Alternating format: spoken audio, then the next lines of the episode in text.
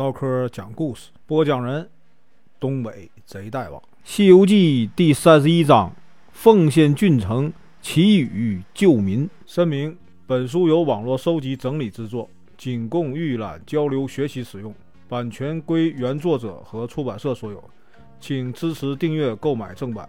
如果你喜欢，点个红心，关注我，听后续。上回说到啊，八戒呢一耙子打死了那个老妖精。妖精现出原形，原来是啥呢？艾叶花皮豹子精。这个樵夫啊，为了感谢唐僧师徒救命之恩，恳求他们呢去见樵夫的母亲。唐僧师徒呢欣然前往。樵夫的母亲呢，知道他们是啊救儿子的恩人，连忙啊磕头感谢，并准备下什么斋饭。今天呢，咱继续往下讲。唐僧师徒啊，痛痛快快的啊吃了一顿饭，告别了这个樵夫母子，下了这个隐雾山。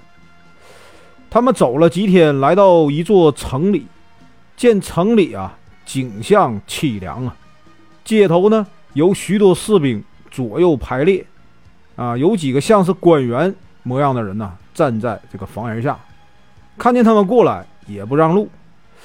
这唐僧向一个官员打听啊，才知道啊，这里是哪儿呢？叫天竺国凤仙郡。因为连年干旱，他们凤仙郡的郡侯啊，命令在这里啊贴出榜文，招求法师求雨救国。这个唐僧看了榜文，说呀：“徒弟们呢，谁会求雨啊？给他们求一场雨吧，看老百姓多遭罪啊！”悟空就说呀：“求雨有什么可难的呢？”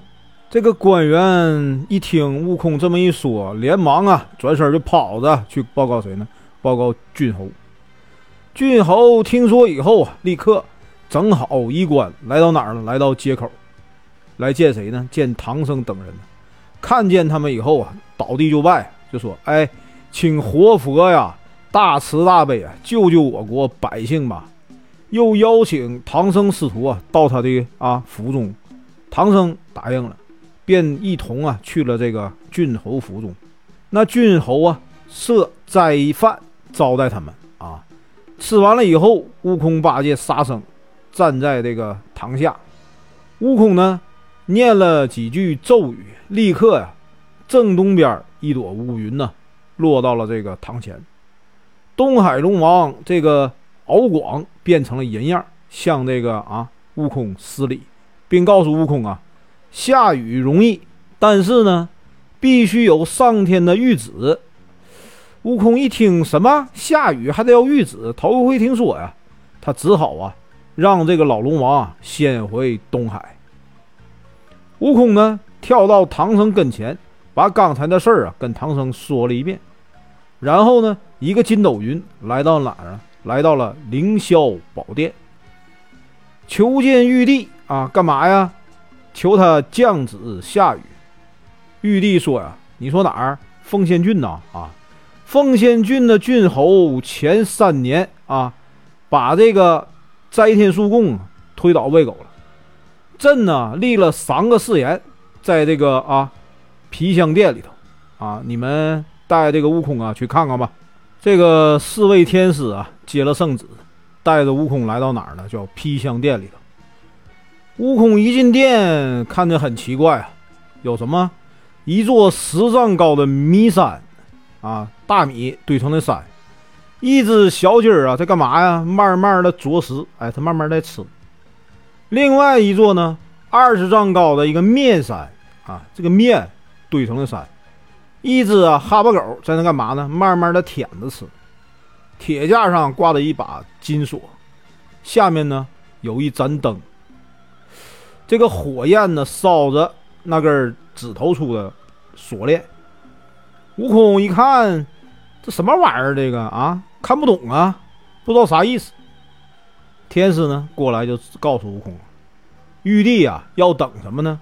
这个鸡捉进了这个迷山，啊，狗舔进了这个面山，灯呢？啊，烧断了这把锁链，才给这个凤仙郡呢下雨。悟空一听什么？这怎么可能？得等到什么时候？啊？就问那个天师有什么办法？天师说呀，如果呀能做一些慈善的事儿，惊动上天，这个米面山立刻就会倒，铁链呢，哎就会断。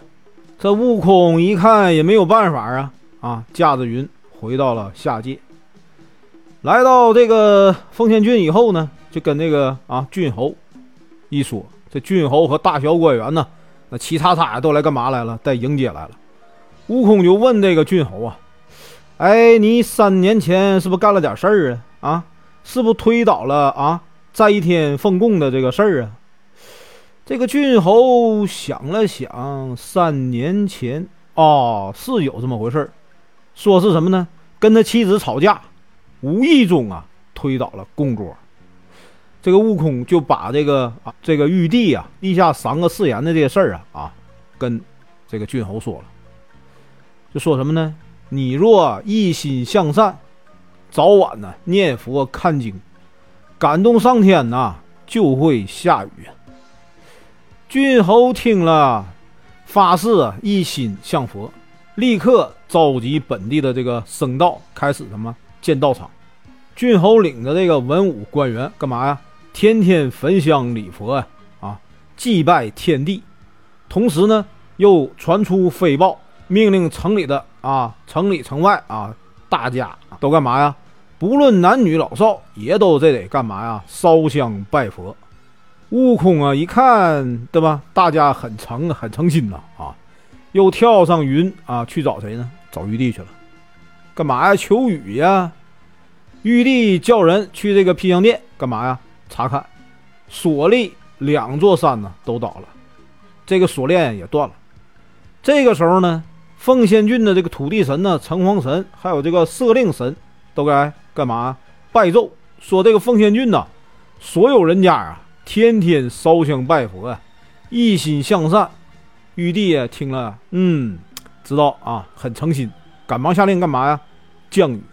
孙悟空啊，立刻和这个邓新、张桃啊四位神仙一起来到哪儿呢？奉仙郡的境界啊。在半空中做法下雨，这个大雨啊，足足下了一天呐，有三尺多深呢。